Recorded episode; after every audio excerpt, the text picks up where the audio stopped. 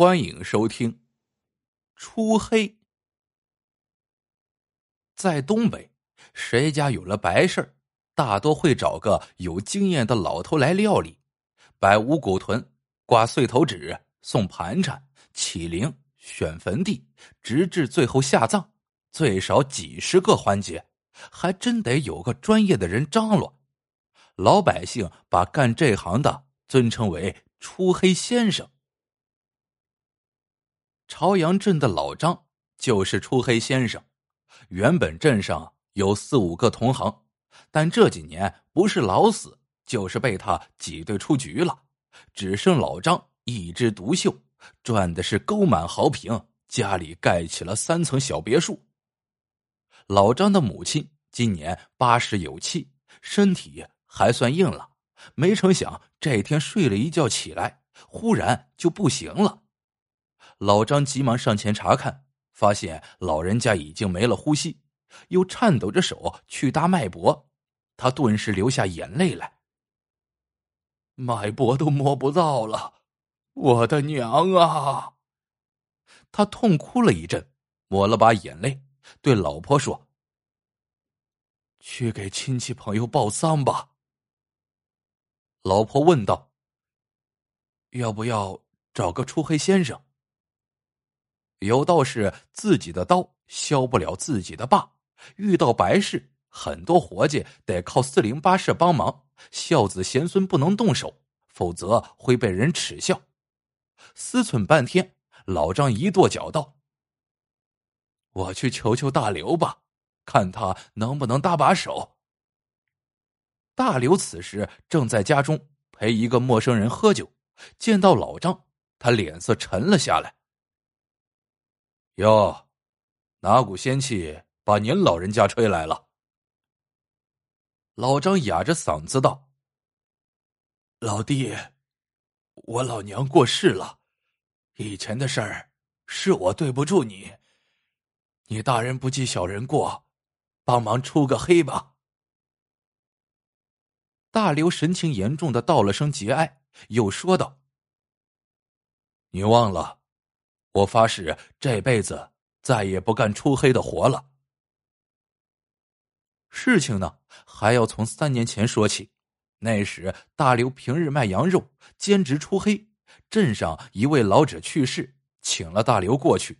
老张全程冷眼旁观，搞得大刘心里非常忐忑，哪个环节都和老张商量。老张冷着脸说：“人家请的是你，我跟着你掺和，算怎么回事？”等大刘如履薄冰的将老人送进土里，老张却当众发难。先说送盘缠的时辰不对，又将童男童女摆放的位置反了，最后说出了大刘最致命的失误：出殡的时候，你都没让事主准备领魂机，直接就把寿材抬到墓地去了。按照当地习俗，死者出殡时。必须买一只大公鸡，由孝子抱在怀中，念叨着对死者的称谓，这样亡魂才能跟着去坟地。公鸡完成使命后，一般由出黑先生带回家中享用。老张家里专门养了几只大公鸡，作为白事特供，每只鸡售价三百块钱，可以反复使用，简直是公鸡中的印钞机。这次。大刘不但抢了老张的活还没从他这里买领魂机，这让老张如何不恼？事主原本挺满意的，但听老张说完，顿时闹心起来，觉得丧礼办得非常失败。大刘呢，更是汗出如浆，臊的是面红耳赤，当众发誓今后再也不帮人出黑了，连酬金都没收，扭头走了。从这以后，老张。成了镇上唯一的黑道大哥，大刘呢也和他结下了疙瘩，路上碰到都不和他说话。如今任老张百般哀求，大刘是咬死了不去，说自己可不敢在关公面前耍大刀。看老张快急哭了，和大刘喝酒的那个陌生人说话了：“这位老哥，我倒是对出黑略知一二。”但各地风俗不同，细节可能有所出入。怕是入不了您的法眼呐。大刘一愣，拍着大腿说道：“丛先生，您若能亲自出黑，那可真是张老太太八辈子修来的福气。”老张见这人举止得体，衣着光鲜，大约五六十岁的样子，病急乱投医，抱拳说道：“这位丛老师是吧？一切都按您的规矩来，我保证没有二话。”于是老张引着丛老师朝家中走去，大刘也兴致勃勃的跟在后面。到了张家院子里，早已搭好了灵棚。丛老师给黄布蒙身的老太太磕了仨头，抬起头来却愣住了，盯了老太太好一阵。就在老张忍不住想说些什么时候，丛老师站起身来说道：“哎呀，怪我这脑子有事忘了布置，我出去打个电话，马上回来。”很快，丛老师打完电话，又进了院子。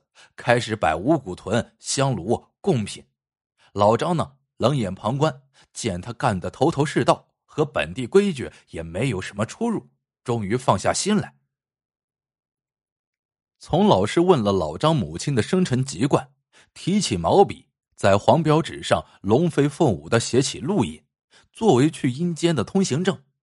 写到籍贯的时候，从老师停下笔说道。令堂祖上在宁夏呀，按照那里的风俗，要女儿准备喜洋的。张先生可有姐妹？见老张一脸疑惑，从老师解释道：“西北地区认为羊能够沟通阴阳，老人故去后，在灵前向羊身上浇水。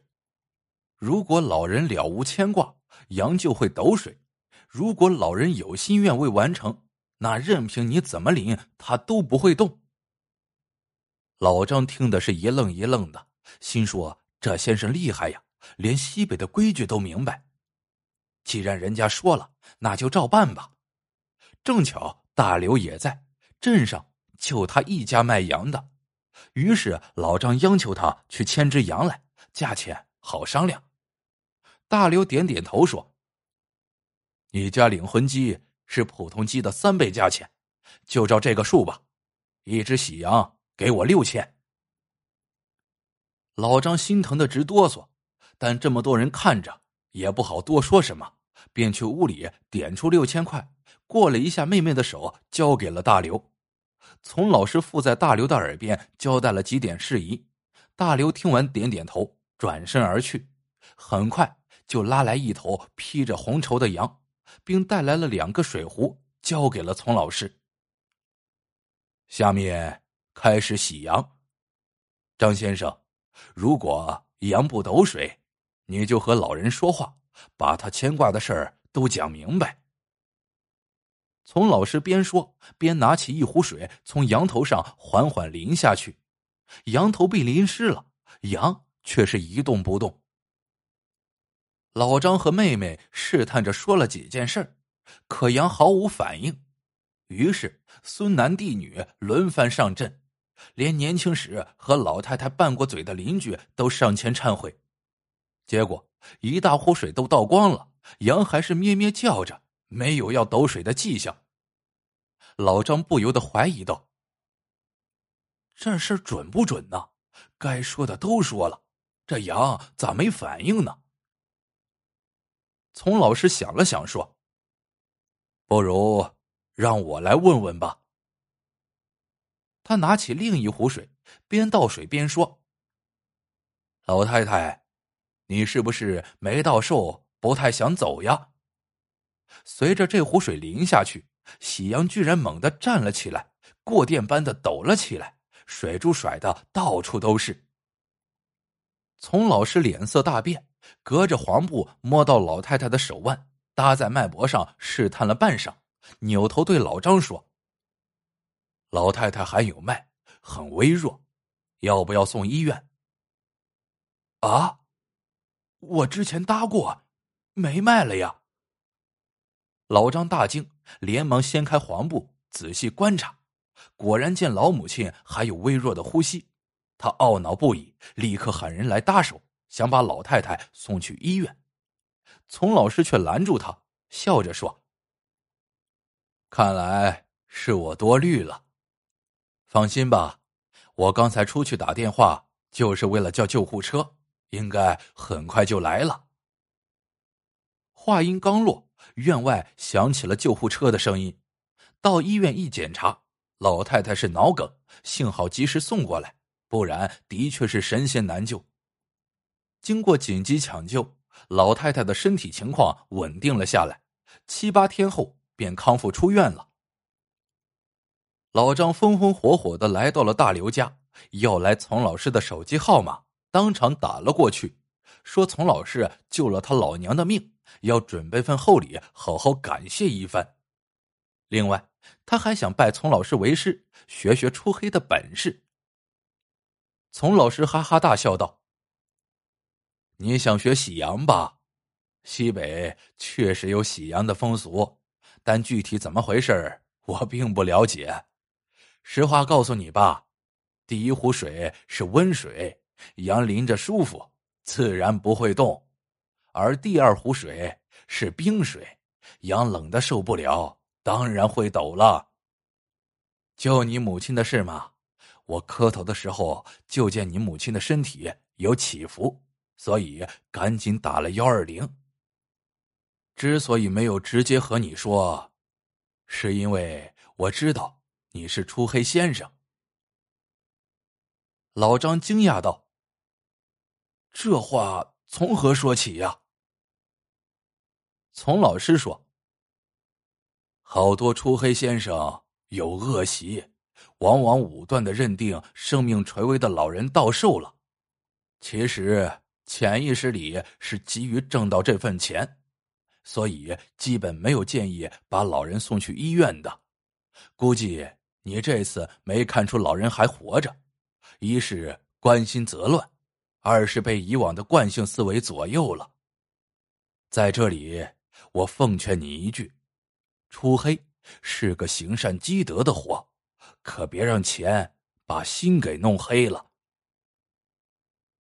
挂断电话，老张沉默半天，敬佩的对大刘说：“丛老师果然是出黑界大腕儿，不但专业过硬，讲起道理也让人服气。老弟，你帮我说说，求他收下我做徒弟吧。”大刘忍不住笑出声来。我啥时候说他是出黑界大腕了？